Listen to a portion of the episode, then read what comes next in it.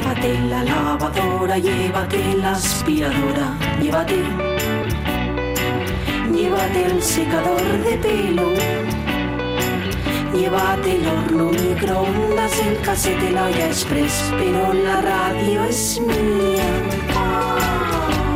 La radio es mía. La radio es mía. Y quédate con todo lo demás. La radio es mía. Con Pachi Poncela.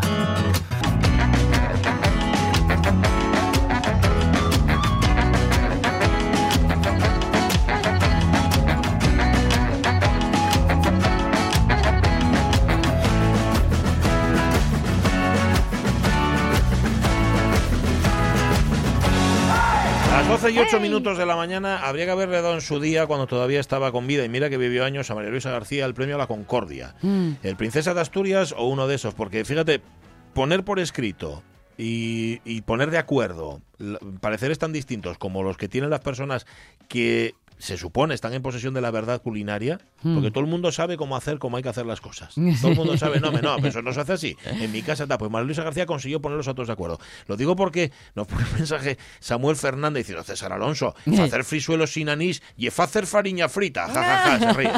Pues mira, yo no y pongo anís tampoco. no, yo Samuel. tampoco, no, no. Lo que pasa que, bueno, ya dijo César que era que yo no tenía mano para, para hacer los frisuelos. Lo dejo caer así muy sutilmente. Luego vendrá con reclamaciones sindicales, César Alonso. Ya lo estoy esperando yo con la de verdad. Bueno, em, sí, sí. em, En el, en el libro, en los libros, que son varios de María Luisa García, está la verdad revelada. Por lo menos está el consenso.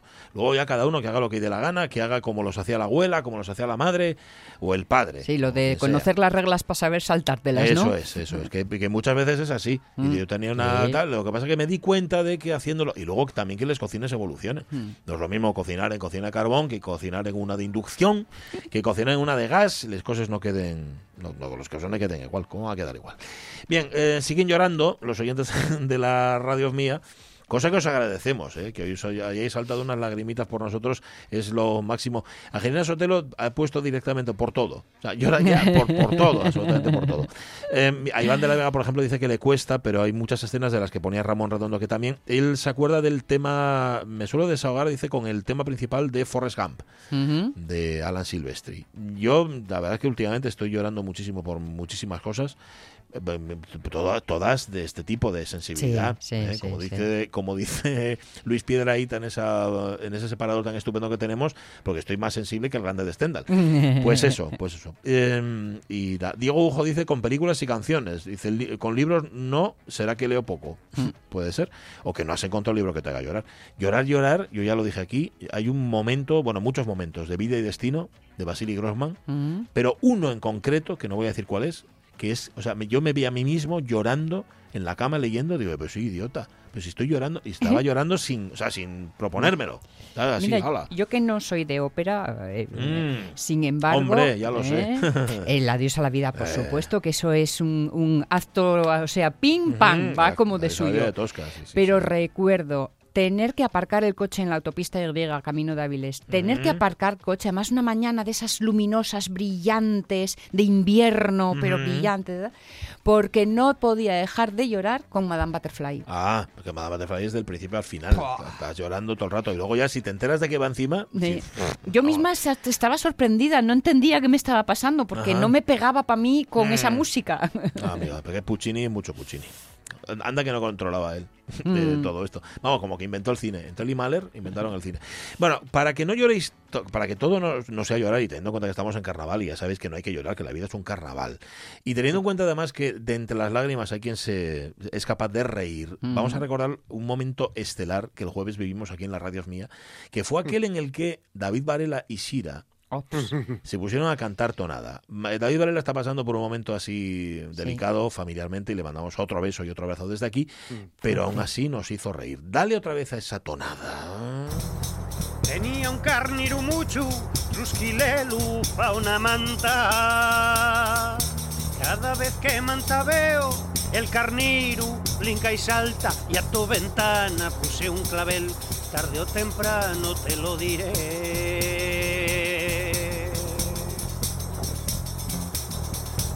Pa que presumes de rico. Si no tienes una perra. ¿Quieres que me case contigo?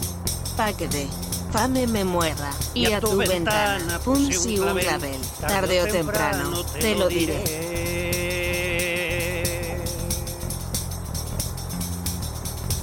La pandereta está rota que rompió pelos cordeles. 30 reales me costara pandereta y cascabeles y a tu ventana puse un clavel. Tarde o temprano te lo diré.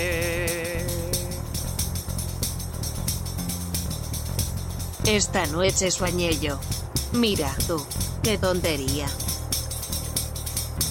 El mi Mario era sastre. Con los cuernos él cosía. Y, a tu ventana, pun si un clavel. Tarde o temprano, te lo diré. La parte de los penes viene ahora o es más tarde. Coloraina y guapina, arrimate a la fesoria.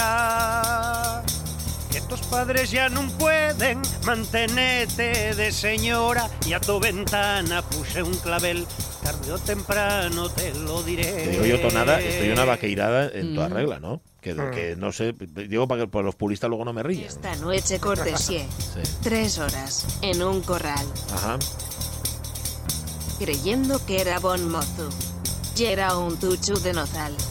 Y a tu ventana puse un clavel. Tarde o temprano, te lo diré.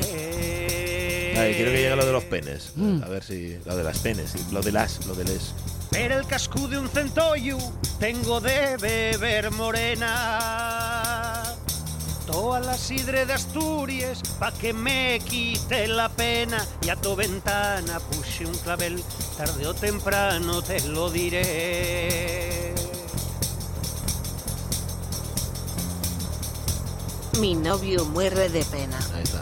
Pena que pena, de amor. Desea lo que pene, pene. Cuanto más pene, mejor. Y a tu ventana, un si un clavel. Ponía Tarde o Monforcelledo temprano. Monforcelledo un comentario diciendo esto de todo lo que cantaron y todo lo que contaron, de lo que os acordáis todos, yo de lo de los penes, ¿no? Decidme que no, decidme que no. Pues sí, yo de lo que nos acordamos todos. Gracias, Varela, gracias otra vez. Momento grande, grande en la radio. Bueno, como todos los que vivimos aquí, viene Carlos La Peña dentro de un rato con el inventor de futbolín, que no era asturiano, pero merecía haberlo sido, era gallego. Ey, Estaba ahí Bueno, bueno. justamente en la raya.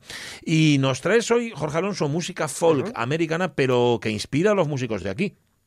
Sí, sí, sí. Yo, de hecho, mm, era un- el, el tipo que cu- cumple, cumpleaños hoy, que es Conor Orbest.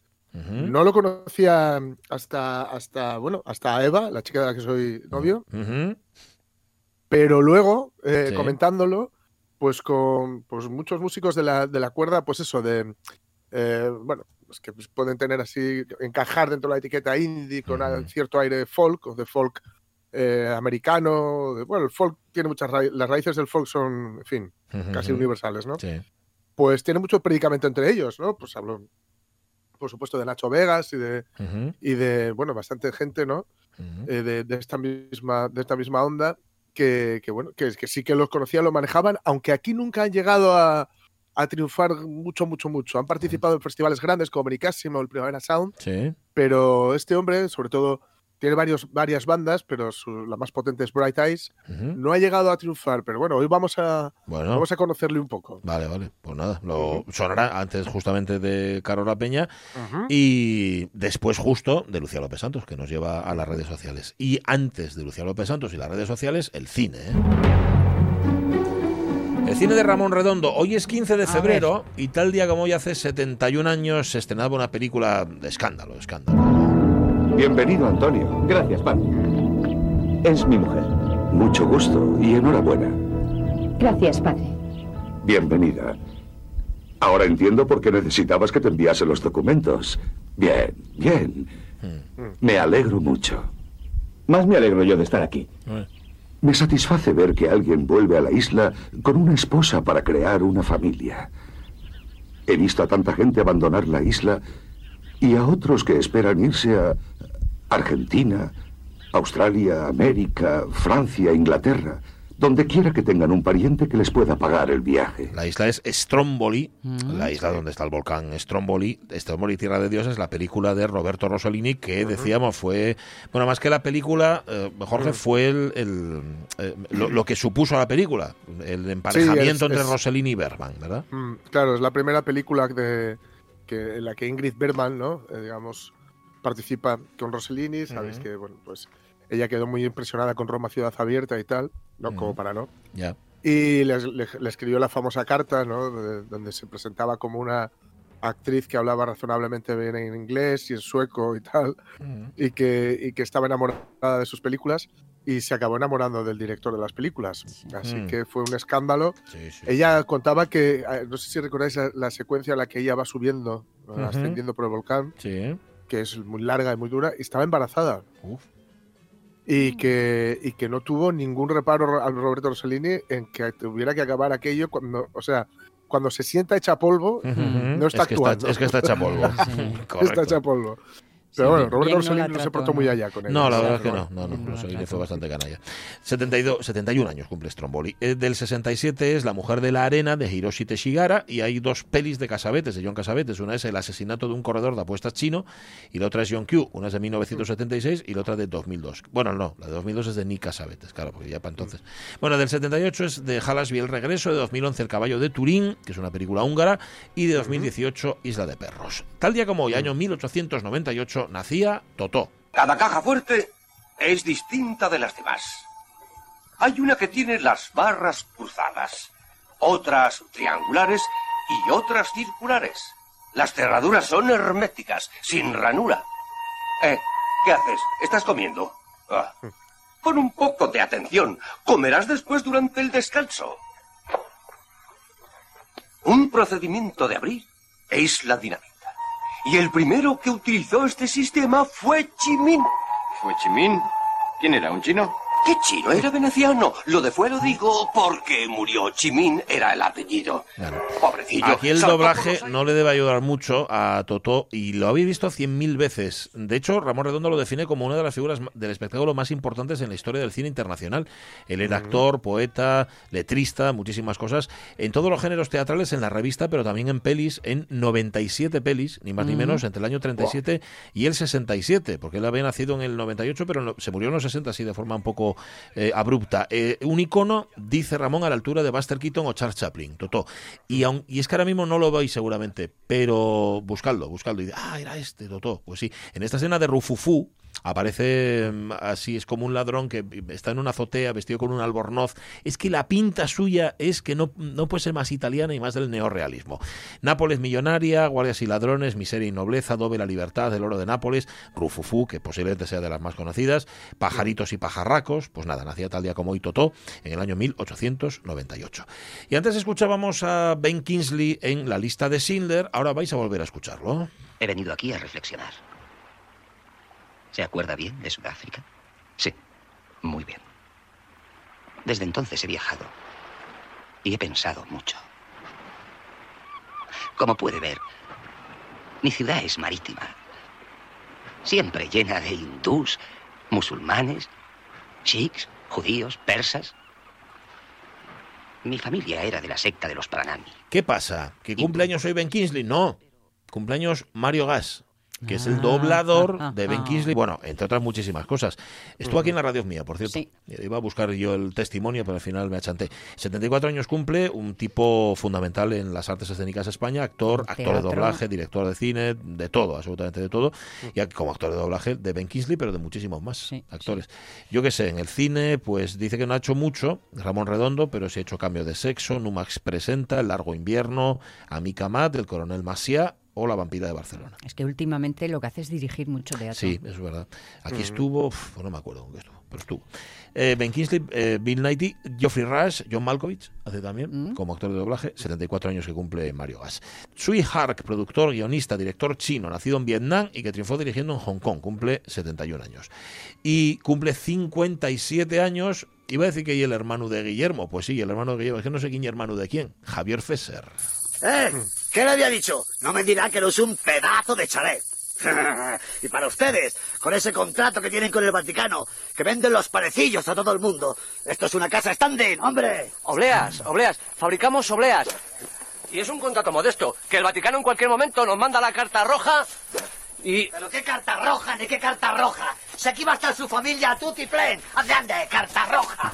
Mire, mire que vaya, todo exterior, con mucha luz. ¿Y no la encuentra usted un poco apartada? ¿Apartada?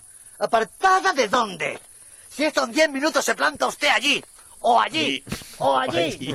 Claro. Hombre, pero ¿cómo que hombre? Vale, ¡Me cago en la Renfe! Este es un momento del milagro de Petinto, que eh, fue su debut como, como director de largos. Pero antes había hecho El secreto de la trompeta, El secreto de la trompeta, La que se pronuncia así. Y aquel ritmillo y ya se dio a conocer. Em, desde ahí combina largos y cortos y con muchos premios La gran aventura de Mortadelo y Filemón, rodada en parte aquí en Asturias, Cándida, Camino, Al final todos mueren, Mortadelo y Filemón contra Jimmy el Cachondo, Campeones, que es la y en la que roza, ¿verdad? Ahí la, la lacrimogeneidad, pero que está muy bien, e historias lamentables. Pues nada. 57 años cumple hoy Javier César. Y cumple 47 Miranda Julie, uno de los mayores talentos y más polivalentes del cine independiente estadounidense. Artista multimedia, música, escritora, actriz y directora de cine. Y como siempre, no, No, yo he visto, estaba lo he visto. intentando encontrar su cara en mi memoria, pero voy a ver si la encuentro mejor Pues, en la red, la buscaremos. porque en mi memoria no está. La buscaremos y la encontraremos. 12 y 23 minutos de la mañana. Gracias, Ramón Redondo. Mañana más cine, ahora redes.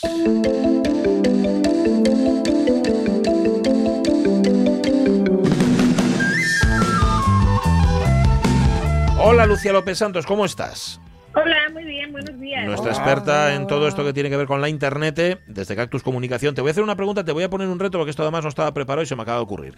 Si eh, Sonia Villaneda, reacia como todo el mundo sabe a redes sociales y demás, decidiera de repente abrirse un perfil en una red social, ya digo, una persona que nunca lo ha hecho que, y que además no tiene interés, pero de repente, ¿en cuál, ¿en cuál le aconsejarías que lo hiciera ahora mismo? Que no te rías, maldad. Es que va a depender de muchas cosas. Bueno. Yo, lo haría, ¿va a lo haría en la que encontró una amiga mía que me dijo, sí, encantada, encontré No una red social que no hay nadie. En una en la que no hubiera nadie. sí, me- comentado hace nada. En fin. A ver, no sé. Oye, te lo dejo, espérate, espérate, espérate, no te, no te precipites, te lo dejo que lo Bueno. pienses y la semana que viene... Recomendar una Claro, según función. Eso es, ¿vale? Vale. Venga, Vale, bueno, vale, vale. Puede ser según función o según personalidad, ¿no? También. Pero bueno, según Según, función, según para lo que quieras usarla. Eso es, vale, la semana que viene. Oye, ¿qué te traías hoy? Pues mira, vamos a hablar de amor en Internet, la oportunidad de timar a alguien. Así. Ah, Mm, amor, tim- claro. ¿has dicho de timar a alguien o de intimar con alguien? No, no, de timar, de timar. Ajá, vaya. A ver, eh, San Valentín fue ayer, ¿vale? Entonces, eh, quizá es una de las cosas que más, no de las cosas que más, sino, a ver, eh, llevamos una temporada que lo hacemos todo de forma diferente, ¿no? El carnaval es diferente, las navidades son es diferentes, todo es diferente, pues San Valentín obviamente también lo es. Si bien es cierto que ya existían desde hace mucho tiempo las plataformas para encontrar el amor en, en Internet, San Valentín como que las eh, hace que crezcan de forma exponencial, ¿no? Por, hacer- por daros una cifra así, este año solamente se han creado más de 23.000 dominios eh, nuevos relacionados con la temática de San Valentín. 23.000 dominios. Sí, solo llevamos un- mes y medio de año. Amor mío. Eh, de esos 23.000, 100 eran maliciosos y otros 400 eran sospechosos, claro. Esto eh, se estudia, me imagino que los... Yo, por lo yo no he entrado en los 23.000, ¿eh? no puedo cerciorarme, o sea, cerciorar que estos datos sean realmente dignos, pero sí que el estudio que lo ha demostrado, pues bueno, es una agencia bastante especializada en temas de esto de seguridad de Internet y dice, ostras, si hay 23.000, 100 malos, 400 sospechosos, ya vamos bajando el rango. Y la, y la mayoría, pues bueno, lo que intentan hacer es que están relacionados con el catfishing, que vamos a hablar de ello un poco más de, de forma específica, Ajá. y también con el phishing. que aunque suenan parecidos y tengan una finalidad parecida, son Sí. cosas muy distintas. ¿Cómo has, di- cómo has dicho por diferenciar? Catfishing. Catfishing. Cat o sea, que fishing. sería algo así como el gato. Sí. phishing. eh, el gato que pesca o gato que está a la, a la pesca y luego el phishing, ¿no? Que se escribe con PH. Ajá, vale. El phishing eh, es una creamos una página web que se asemeja a una marca ya mundialmente conocida y en ella intentamos, pues bueno, podemos hacer o ventas o pedir o, aco- o coger información de los usuarios. Normalmente esta- estas páginas web llegan a nuestra bandeja de, de email donde vamos a poder encontrar y nos dicen accede a tu cuenta del banco para poner tus credenciales y obtener, yo qué sé, pues un juego de potas, ¿no? Eh, ya, ya sabemos que ahora ya no se regalan potas en los bancos, pero bueno. Vale. Ya las tenemos todos. Hay gente que, oye, que todavía sigue picando en esas cosas. Yo, sí, es que estaba mirando últimamente hipotecas y, pues, oye, no encontré ningún banco que me digan, oye, te regalamos esto si vienes. Y dices, bueno, pues esto antes no era así. En fin, bueno, chorradas aparte. Eh, el, una de las temáticas que más ha habido durante este San Valentín respecto al phishing es que nos decían, pues por ejemplo, ¿no? En la, en la página web, bueno, página web no, en la página web que imitaba eh, Pandora, ¿no? La, la empresa de joyas. Esta nos decía, bueno, si nos compras en esta página vas a acceder a miles de descuentos y unas ofertas fantásticas. Claro, que pasa? Que la página no era de verdad, la gente compraba y se quedaba sin las joyas y obviamente no le devolvían tampoco el dinero. Sin las perres. Esta práctica, bueno, también está extendida pues, en el Black Friday, eh, eh, en todas las etapas, ¿no? De to- en todos los efemérides, las efemérides que hay a lo largo del año, porque al final, pues bueno, todos ahí ves la ofertilla y dices, oye, voy a mirar a ver si me sale algo más barato. Y dices, bueno, pero al final hay que mirar muy bien la letra pequeña y sobre todo el aviso legal para cerciorarnos de que realmente la página donde vamos a entrar es en la que tenemos que estar. Entonces ahora, vamos al catfishing. ¿Eso qué es? A ver. También se conoce como honey trap, ¿vale? Eh, y es el arte de suplantar a una persona en las redes sociales o en Internet gen- general. Eh, es principalmente pues mentir sobre nuestra personalidad para conseguir algo a cambio de la persona con la que vamos a interactuar. Claro, dices, bueno, pues si en esta época que llevamos todo es telemático, las citas también lo van a hacer. Por tanto, eh, lo que hacen, eh, o sea, si yo fuera un catfisher, crearía una huella digital basada en coger fotos de por ahí, Sí. es decir, pues mira qué guapa soy, soy fantástica y me invento una vida, incluso yo qué sé, pues veo la foto de un gato y digo, ay, pues mira, me ha encantado este gato, voy a ponerle y voy a inventarme su nombre, ¿no? Vamos a ponerle que se llame, pues Pirri. ¡Anda! ¡Qué bonito! ya sabía yo. Eh, entonces, bueno, la cuestión es que al final, pues, eh, se, inve- se inventan absolutamente todo tipo de datos para poder llegar a, bueno, a esa gente. Normalmente, al público al que se dirigen, Sí. suelen ser tanto hombres como mujeres, ¿no? Que aparentemente están solteros, o, o viudos o divorciados, y que carecen de confianza y que por, por generalmente también son bastante mayores, digamos de mediana edad Ajá. Que por lo general, pues bueno, en teoría están buscando pues el amor de otros para sentirse reconfortado. Claro, baja, baja autoestima, estoy soltero, Sí. que busco el amor, a ver, no será todos, pero pues, bueno, por lo general. Eh, ¿Cómo podemos saber si nos están haciendo esto del catfishing? Pues normalmente empiezan contándonos una historia que da lástima, ¿no? Y que es muy trágica. es en plan, eh, con, o sea, el objetivo es como empatizar con la persona que está al otro lado de la pantalla para decirle finalmente, ay, es que si me dieras un dinerín, pues seguro que me va mejor. Y, Mm. eh, una cosa es que esté soltera y otra cosa es que sea boba, ¿no? Sí, señor. la cuestión es que, bueno, eh, ellos juegan con esa base de dar pena para hacer eso, que les den a cambio. También es cierto, no solamente que piden dinero, hay veces que, pues bueno, lo que hacen es como intentar enganchar a la gente a través de extorsión, ¿no? Les dicen, ah, es que tengo unas imágenes y unos vídeos tuyos que, uff, como los publique por Ah, ahí, ¿sí? en realidad la mayoría de las veces son mentiras. Tampoco es que seamos nosotros aquí super influencers todo el mundo, pero bueno. Ya. Eh, Pero bueno, en al cualquier, en cualquier caso, a ver, tú sabrás si tiene unos vídeos tuyos o no. O sea, yo, por ejemplo, me consta que vídeos que yo, salvo el de mojadito, vídeos míos que, que, vamos, que no, yo de eso no tengo, con lo cual lo lees y dices tú, anda, vete por ahí. ¿No los tienes o crees que no los tienes? Porque tú no los has hecho. va, hombre.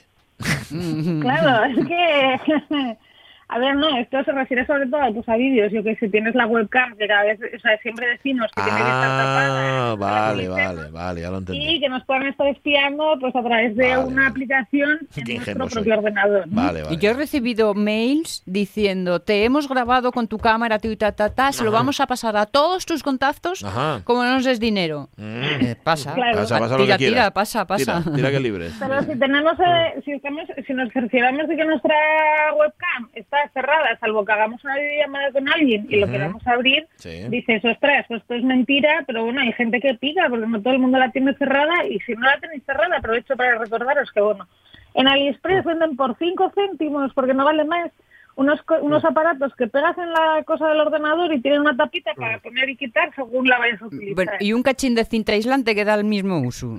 Ya te lo digo. Bueno, ya, pero eso ahí ya queda, cuando lo quitas, queda ahí un poco el pegamento, queda Más un poco chungo, ¿no? Más feo. Se te ve así la cara un poco rara. Bueno, Eso es verdad. Entonces, mejor la tapina esta, eh, que por 5 céntimos nadie muere, ¿eh? Ajá, ajá. Eh, bueno, la cuestión es que eh, esto del catfish es, alguna, es una tec- técnica tan sumamente extendida que al año eh, en Estados Unidos han calculado que son casi 500 millones de dólares lo que se lo que pierden los usuarios oh.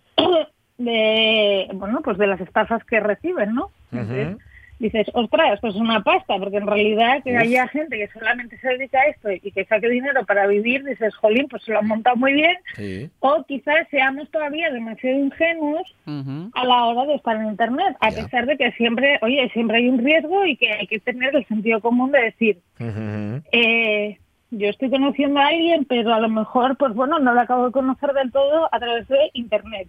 Os- siempre os re- hago la referencia del programa de MTV que se llama Catfish y en donde sobre todo son relaciones amorosas frustradas, eh, pero bueno, suelen ser más bien adolescentes, ¿eh. Lucía? Sí. Sí, eh, ahí en ese caso sí. Hombre, también muy hay, raras. También hay un público bastante... eh, también hay gente que es a veces mayor y que dice... Pero que todas están ligadas a, a dinero, ¿eh? Porque si te fijas en ese programa que salió en 2010, hace Ujú. ya eh, 11 años, hay muchos que dicen, no, es que yo le estaba dando dinero todos los meses porque me decía que estaba en el paro y en realidad lo que tenía era una doble vida con más gente y sacaba un sueldo al, al mes. Ujú, ujú. Ya, ya, ya. Entonces, ¿qué preguntas nos tenemos que hacer Sí. para que no sentirnos estafados ni que nos lleguen a estafar? Pues, si alguien nos dice de repente por internet, le hemos conocido por cualquier aplicación, una web, nos dice, te quiero el primer día, dices, oye, Mal asunto. A lo mejor te quiero, ¿no? O sea, hay gente que es muy cariñosa y que vas por la calle, oye, Vidi. Pero bueno. Oye, Vidi. Sí, en, ciertos supermercados eh, llegan a la caja y ya unas familiaridades que... Exacto, a ver, a mí me pone un poco nerviosa, pero bueno, hay gente que es así muy... Sí, sí. Tiene un lenguaje cariñoso, pero Eso no todo el mundo te dice, te quiero en el primer No. día que hablas con alguien por internet. Ajá. Si te pide dinero, o sea, mira, el dinero que no nos lo, tiene, no, nos, no nos lo podría pedir nadie. Cualquiera que nos pida dinero por internet hay que desconfiar. Ujú. Ser que sea un amigo, bueno, pues gente que conocemos de forma física y desde hace años y que te lo esté pidiendo porque tiene una necesidad. Oye, en ese No, caso, no, eso pues, es otra solidario y ayúdale, pero Ujú, ujú, si no lo quieres. conoces de nada y te pide dinero, desconfías. Ajá. Vas a Y la... cuando, Sí. Remata, remata. Si cuando, qui- o sea, si quieren saber si tienen, quieren saber demasiada información de nuestra vida personal en un plazo muy corto de tiempo. Bien. Oye, ¿cuántos años tienes? ¿Qué te pasó cuando eras crío? ¿Qué te pasó? Eh, ¿Tuviste Anda, ver. perros? Preguntas que van enfocadas también muchas veces a la pregunta de seguridad que tenemos para recuperar la contraseña. ¿Cuál fue el nombre de mi primer perro, por ejemplo? Pues si le estás dando esa información, pues al final te puede Uf. coger información o acceder a tu banco. Bueno, pero hemos visto mucha tele ya y muchas pelis, ya sabemos. Sobre todo tú, que ves unas cosas rarísimas. y ya sabemos que ni fechas de cumpleaños, ni nombre de mascota, Nada. ni ¿eh? de ese tipo de cosas. Bueno, sí, lo sabemos, pero no lo tenemos tan claro, porque a día de hoy suelen siendo las más utilizadas. Y el 1, 2, 3, 4 como contraseña del Bueno. día. Ya, Entonces, ya, eso es eh, verdad. lo sabemos, pero no lo aplicamos. Y ya por último, eh, una vez que ya vemos que esa persona dice, oye, pues a lo mejor sí que me gusta, me interesa, tal, tenemos que hacer ahí una pequeña investigación y ver qué huella digital tiene en Internet, ¿vale? Porque Ah. alguien que nos quiere conocer por Internet, si no, si no, si no vemos mucha presencia suya en Internet, algo Mm. puede fallar. Ya. No todos tenemos que tener una presencia terrible, ¿no? Hemos dicho antes que no todos somos influencers, pero sí que es verdad que alguien que está conociendo a otra persona por internet, lo más lógico es que tenga varios perfiles en diferentes páginas. Claro, claro. Y ya la última, si no quiere hacer una videollamada en directo, mm, falla. ¿Por qué? Porque eso es que no quieren mostrarnos su cara. Y es que pueden Mm. ser unos cardos borriqueros o que realmente no son las personas que dicen ser. O más cosas. Puede ser O también. cosas, claro. Entonces, bueno, que hay que seguir, seguir respondiendo a estas preguntas o planteándose toda esta información. Te salen varias cosas, como en plan, uff, hay que desconfiar. O sea, no nos podemos fiar de todo el mundo, hay que ser, oye, sí, bien, pero no es del todo, no con todos ni con todo el mundo. No hay que confundir la B de bueno con la B de bobu. Y como nos madre. dijo la Abu, hay que ser inocente pero no ingenuo. Eh, eso Exacto. es. Correcto. Muy bien. Bueno, sentido común. Sentido común. Lucía López Santos. Sí, señor. Gracias. Hasta el lunes. Un beso. Hasta, el lun- hasta las funciones de las redes sociales. Vale, ¿ves? Yo, sí me- yo te quiero mucho, pero te lo digo aquí en público, delante de todo el mundo y después de tantos años ya de, de- de roce radiofónico. Así que ya marcho. No, Ah, sí, estás ahí. yo Ah. oigo. Te quedaste sin, te quedaste sin Sí, palabras. sí, sí. Normal. Está normal. callando por si sigues. Normal. No, no, ya está, ya está. no que necesito dinero. Bueno, ya hablamos luego. Venga, adiós. Adiós, adiós. Chao, buena semana. 12 y 38. Vamos a escuchar a Conor Mullen Overs, que ni idea, Jorge Alonso. Ni idea, de verdad. No tengo ni idea de quién es. Ni cómo Bueno, puede ya sonar. digo que, es, A ver. que no es raro, ¿eh? No es raro porque, bueno, por lo que sea, no lo ha contado. Ya digo que mm, habiendo muchos músicos por aquí, incluso me consta que estuvo, que mm, eh, anduvieron cerca o estuvieron cerca de traerlo alguna vez.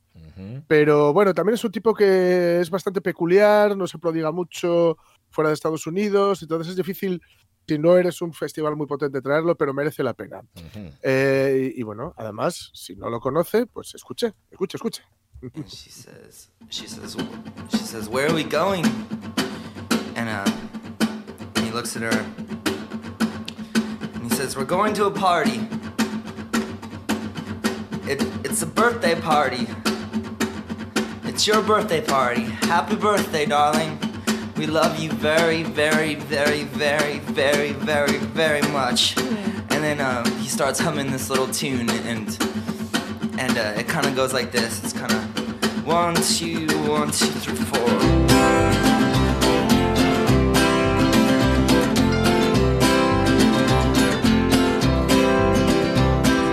We must talk in every telephone, get eaten off the web.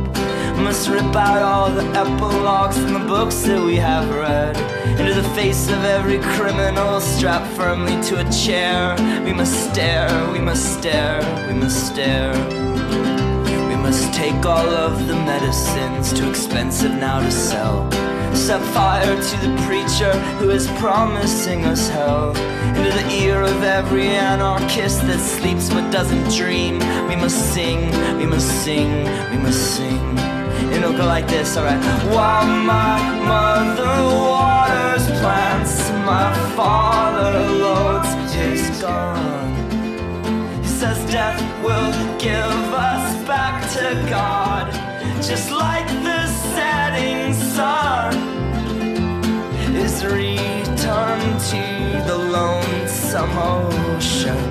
Bueno, bueno, es como viejo y joven a la vez. Es como viejoven, ¿no? Sí, sí, sí, y sí, como sí, americano ¿no? irlandés también. ¿no? Parte, ¿No? Suena un parte poco- de la raíz, ¿no? Pero, pero le da una vuelta. Mm. Esta canción, At the Bottom of Everything, se llama, está basada en los correos, fijaos, ¿eh? Mm. En los correos, en las llamadas, en los mensajes, más bien, ¿no? De amor, que estos sí de los que hablan eh, en. Ahí, vaya, hombre, Love Actually, ¿no? Ajá, sí. Cuando lo de las Torres Gemelas y el, Anda. y el, el vídeo, es Mm. esto que está ocurriendo, es una fiesta en un avión que se va a estrellar. Uf, Sí, sí. qué terrible. Ya me ha cortado un el vacío. Ya te digo. Con lo contento que estaba yo escuchando esta Sí, canción. pero es, es precisamente de cómo debes celebrar tu vida, cantarle a la vida que has, que has vivido, intentar que sea celebrable incluso cuando el avión en el que viaja se va al suelo. ¿no? Es una, tratando de darle un puntito optimista, aunque ojo, el hombre también le canta, pero que muy, muy bien, a lo que es ser un saquito doloroso y palpitante. Dale.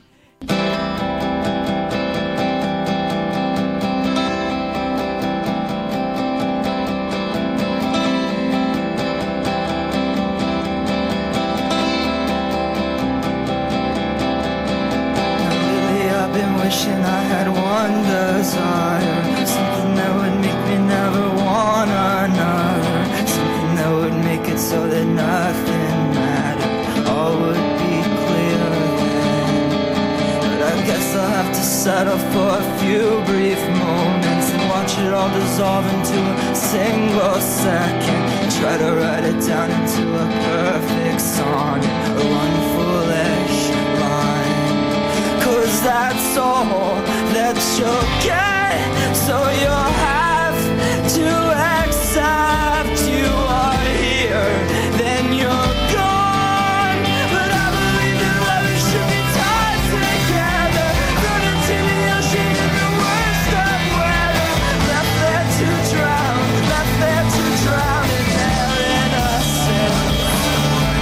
Bueno, qué tío, qué bárbaro. ¿Eh? Sí, señor, sí, señor. Además, la canción va creciendo, creciendo, creciendo un montón. A Perfect Sonnet, un soneto perfecto, se llama esta canción. Y bueno, él eh, bueno, pues habla de los problemas que ha tenido mentales con las drogas y tal, aunque ahora está bastante más eh, centradín y bueno, incluso eh, tiene un guaje y está felizmente eh, bueno, está con pareja, lo cual no tiene que ver No. necesariamente decir que estás centrado, pero en este caso sí. Ujú. Pero fijaos, también es capaz de escribir esto. Este es el primer día de mi vida. Juro que nací justo en la puerta. Salí bajo la lluvia. De repente todo cambió. Estabas, están tendiendo mantas en la playa. Tuya fue la primera cara que vi. Creo que estaba ciego antes de conocerte y no sé dónde estoy. No sé dónde he estado, pero sé a dónde quiero ir. Y por eso pensé que te lo haría saber, que te lo debía hacer saber. Sí, estas cosas tardan una eternidad y soy yo soy especialmente lento, pero me di cuenta de que necesito y me preguntaba si podría volver a casa. First day of my life.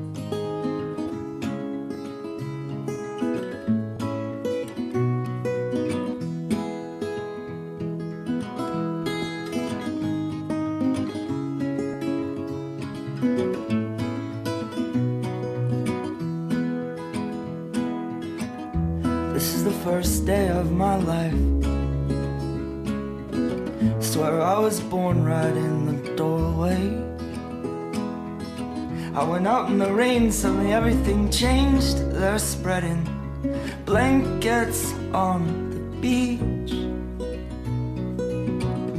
Yours is the first face that I saw. I think I was blind before I met you.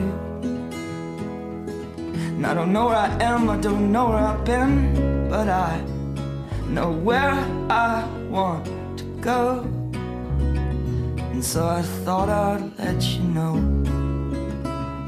Yeah, these things take forever, I especially am slow. But I realized that I need you, and I wondered if I could come home. Mal me siento siempre teniendo que cortar estas cosas, hombre. Jo, qué canción más chula y qué descubrimiento este señor Connor Mullen Overs. Muy recomendable. Ni idea. Muy recomendable. Os recomiendo Bright Eyes y echarle un ojo porque tiene proyectos paralelos que, que realmente están muy, muy, muy, pero que muy bien. Qué chulo, qué chulo. Bueno, qué chulo por decir un adjetivo así, ¿sabes? Aplicable a todas las Por circunstancias, resumir, por resumirlo por mucho. Gracias, Jorge Alonso. La una menos cuarto. Bueno, y una partidina que igual echamos. ¿Eh? ¿Eh?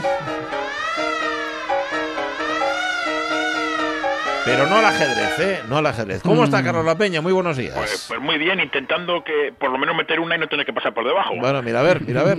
Oye, dos semanas con historias de ajedrez de modernos otros tiempos, cambiamos de deporte, vamos a dejar los 64 escaques, peones, enroques, eh, aperturas y gambitos para irnos a otro juego que ha provocado tanta o mayor diversión y seguro que muchas más pellas en, en colegios e institutos. Aquí llamamos pirar, pirar al cole. Nos referimos, claro, al futbolín, el futbolín que al menos como lo conocemos hoy, eh, Carlos, fue inventado por nuestro moderno, el gallego Alejandro Finisterre. Sí, Alejandro Finisterre o Alessandro Fisterra, un nombre que quizás suene a la parte más rencorosa de la audiencia porque ya ha pasado otras veces por moderno de otros tiempos. Eso sí, como personaje secundario, porque además de llenar el mundo de mesas de futbolín, Alejandro Finisterre llenó el mundo de libros. Llevó a cabo una impagable labor editorial en México y se convirtió en el gran editor del exilio republicano en México, ofreciendo al público castellano parlante los libros de escritores por de la talla de Max Schaub, de Luis Acarnés, de Juan Larrea o caso, por ejemplo, de León Felipe. De hecho, León Felipe le convirtió tras su muerte en su albacea, ¿verdad? Sí, sí, ya hablaremos de ello más adelante, pero vamos, así fue. Alejandro Finisterre conoció al poeta zamorano en Madrid en el otoño de 1936. Aunque la guerra y el exilio de cada cual los separó, volvieron a juntarse a final de los años 50 en México. En 1968 el poeta murió en Ciudad de México, dejando a nuestro moderno a cargo de su herencia. Finisterre le organizó un gran homenaje internacional en 1973, algo que intentó repetir en España en 1976 cuando la obra de Don Felipe todavía estaba prohibida. Cuando tras la muerte de Franco volvió a España, gestionó la herencia de, del poeta con las instituciones zamoranas. Allí, en Zamora, en el barrio de Pinilla, pasó los últimos de los sus 87 años de vida. 87 años en los que le dio tiempo pues para unas cuantas cosas, para ser poeta, para ser coreógrafo, bailarín de claqué, empresario, pionero del secuestro aéreo y editor, entre otras cosas, de Mario Moreno Cantinflas. Una magna obra, no obstante, que quedó eclipsada por el apabullante triunfo internacional de su invento más famoso, el baby foot, el futillo, pebolín, table soccer, matraquiño, fosbal o metegol. Vamos, el futbolín. Inventa futbolín, inventa tralla brava, Alexandre de Fisterra,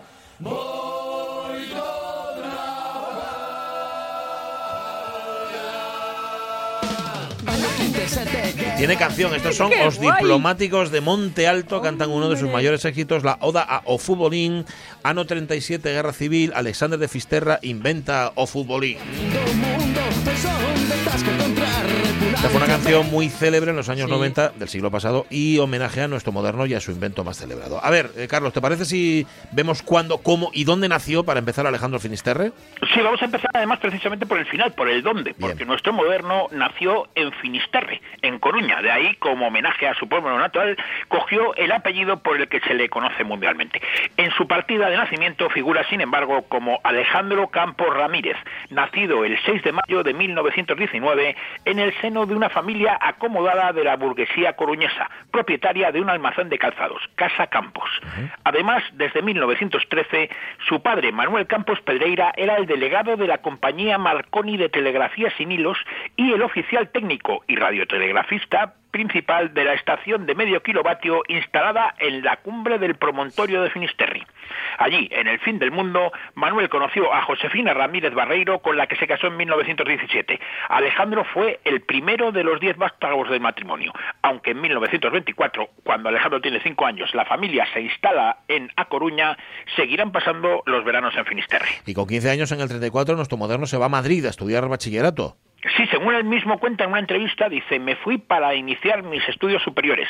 Al estallar el conflicto me encuentro aislado de mi familia por primera vez. No podía contar con la ayuda de mi familia, pues mis padres perdieron el negocio de calzados Casacampo de A Coruña y tuve que valerme de mis propios recursos. Así, pues según esta versión, el director de la escuela le permitió seguir su- los estudios sin pagar a cambio de corregir los trabajos de los niños de preescolar. Dormía en la calle y esperaba a que abrieran las iglesias para refugiarse un poco. Compaginó los estudios con trabajos de peón de albañil y mozo en una imprenta, mientras por la noche vendía versos en el Café Universal. Eh, espera, has dicho esa versión, quiere decir que hay otra versión de los hechos. Sí, vamos, hay otra, porque en un reportaje de en la web adiantegalicia.es, Juan Gabriel Sati aporta datos que contradicen esta versión. Una noticia del pueblo gallego del- de junio de 1934 en la que dice que Alejandro Campos, de 15 años, ha sido denunciado por su padre por el robo de una pulsera de oro con diamantes valorada en 300 pesetas. No sabemos qué relación puede tener esto con su presencia en Madrid, pero bueno, todavía hay otra cosa más. ¿eh? El artículo sostiene que en 1951 Casa Campos seguía en manos de la familia, por lo que es posible que la quiebra no tuviera lugar. Bueno, el caso es que fuera como fuera, que tampoco nos importa mucho, en 1934 tenemos a Alejandro en Madrid, que además en el Café Universal conoce al poeta y famoso sablista Pedro Luis de Gálvez, que le introduce en los ambientes anarquistas.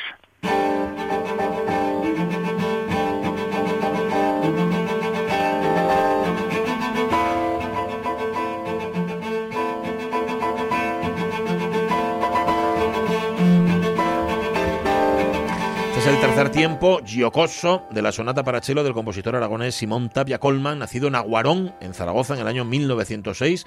Niño prodigio del violín, Tapia Colman fundó un cuarteto de cuerda, el Cuarteto Colman, y fue concertino de la orquesta del Teatro Apolo. Estudió en Zaragoza, en Madrid, en París, fue discípulo de Vincent Dandy, de Hindemith, de Conrado del Campo, bueno, un figura. En tiempos de la Segunda República, Simón Tapia Colman se afilió a la CNT y a la FAI. Justamente en ambientes parecidos, Carlos, andaba nuestro moderno, que en el año 36 tiene su primera experiencia como editor. Sí, sí, vamos, tenía 17 años recién cumplidos y gracias a que trabajaba como ayudante en una imprenta y con la colaboración de su amigo Rafael Sánchez Ortega, en junio de 1936 edita una revista que vendían por las calles y que en el título dejaban claras sus intenciones. Paso a la juventud. Apenas sacaron tres números antes de que comenzara la guerra y se acabara la revista. En el Madrid que bien resistes, en octubre de 1936, Finisterre reconoce en el Hotel Florida a León Felipe, que ha vuelto de su primer exilio mexicano. Va a hacer buenas migas con él, pero un bombazo de la aviación nazi, como decía él, hace trizas la casa en la que vive y le sepulta. Alejandro, que ya firma por entonces como Finisterre, es trasladado primero a un hospital en Valencia y luego a otro en Montserrat, en Barcelona, en la colonia Puig. Y ojo, porque es allí, justo en el hospital, donde va a idear el futbolín. Hospital es una colonia de refugiados y está lleno de chavales tullidos que, como él mismo, no pueden disfrutar del único entretenimiento que ofrece la colonia Puig, que era jugar al fútbol. Alejandro, que era un gran aficionado al tenis de mesa, pensó en que podía construir un juego de fútbol de mesa y Mm. se puso a ello. Hizo el diseño que hoy conocemos del futbolín, con suelo de cristal, barras de acero, jugadores de madera de boj y bolas de corcho. En las navidades de 1936 compró unas barras en Barcelona y convenció a su colega, el carpintero vasco Javier- Francisco Javier Altuna, que también estaba refugiado en la para que, siguiendo sus instrucciones, construyeran el primer futbolín. El invento fue un éxito y el dirigente anarquista Joan Busquets le animó a que lo patentara, cosa que hizo en enero de 1937.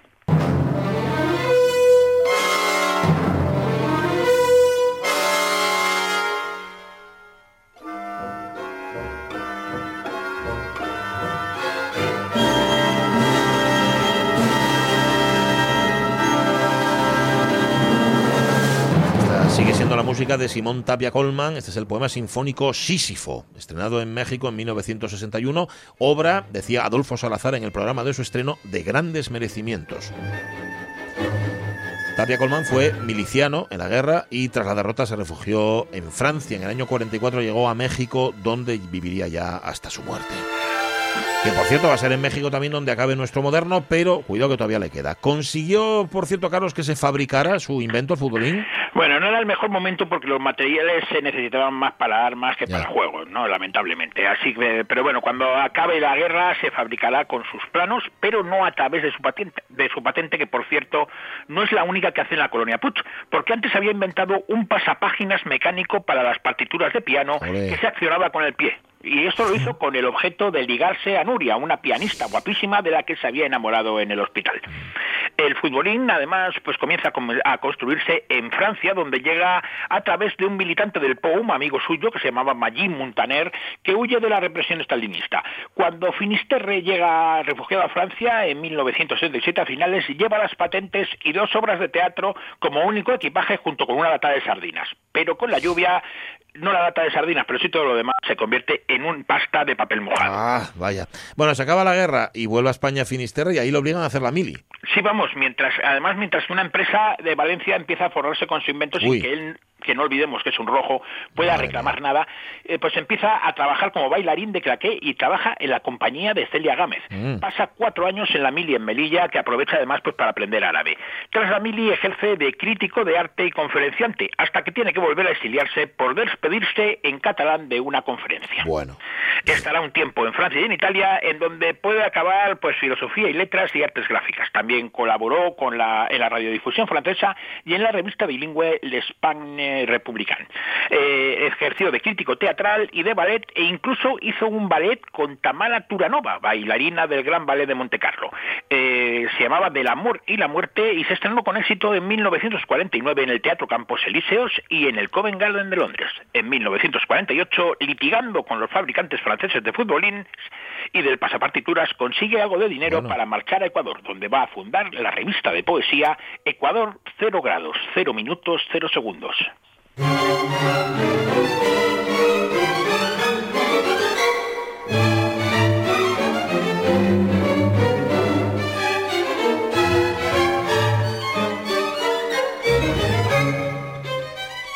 Aunque no debéis sentiros mal por no conocerla, esta puede que sea la obra más famosa de Simón Tapia Colman, Núcleos, en la que encontró su lenguaje. Núcleos en realidad un uso del total cromático, o sea, de todos los tecles del piano, para entendernos.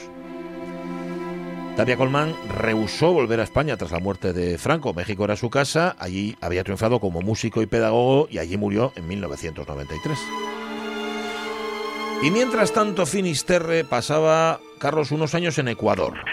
De allí se marcha a Guatemala, donde va a fabricar futbolines, cajas de música y otros juguetes, y gana con el comercio de la madera todo el dinero que pierde editando versos. Es un empresario de, de éxito y además pues hace amigo del Che Guevara, al que siempre le gana el futbolín, dice él, en el centro republicano. Todo va de perlas en Guatemala hasta que en 1954 el coronel Carlos Castillo Armas da un golpe de Estado promovido por Estados Unidos y empieza, pues para mejorar sus relaciones con Franco, a perseguir a los exiliados republicanos. Arrebata a la empresa Finisterre y en 1956 le secuestra con intención de extraditarle a España. En el avión nuestro moderno se encierra en el baño y, como si fuera Woody Allen en, en Toma el dinero y corre, se fabrica una pistola con una pastilla de jabón. Bueno. Se identifica como refugiado español y con la pistola de pega y la complicidad de los pasajeros secuestra el avión que en vez de llevarle a la España franquista le va a llevar a Panamá. Madre, bueno, eh, tras hacerse pionero del secuestro aéreo, Finisterre se instala en México y ahí ya va a vivir el resto de su exilio, ¿no? Sí, allí llega en 1956 donde va a fundar la editorial Finisterre con la que va a editar a exiliados españoles pues como al loro, León Felipe, Francisco Ayala, Max Sau, Emilio Prados, Luisa Carnés, María Teresa León y bueno, también autores latinoamericanos pues como el gran Cantinflas, como a Rafael Solana, Ernesto Cardenal, Grisela Álvarez, Octavio Paz o Paco Ignacio Taibo, entre un montón más. Tras la muerte de Franco en diciembre de 1975 volvió a España y fue detenido por haber editado la nueva antología de León Felipe. Como le alcanzaba el indulto concedido por la muerte del dictador, fue puesto en libertad y se vuelve a México. Sí, pero dos años después volvió para quedarse.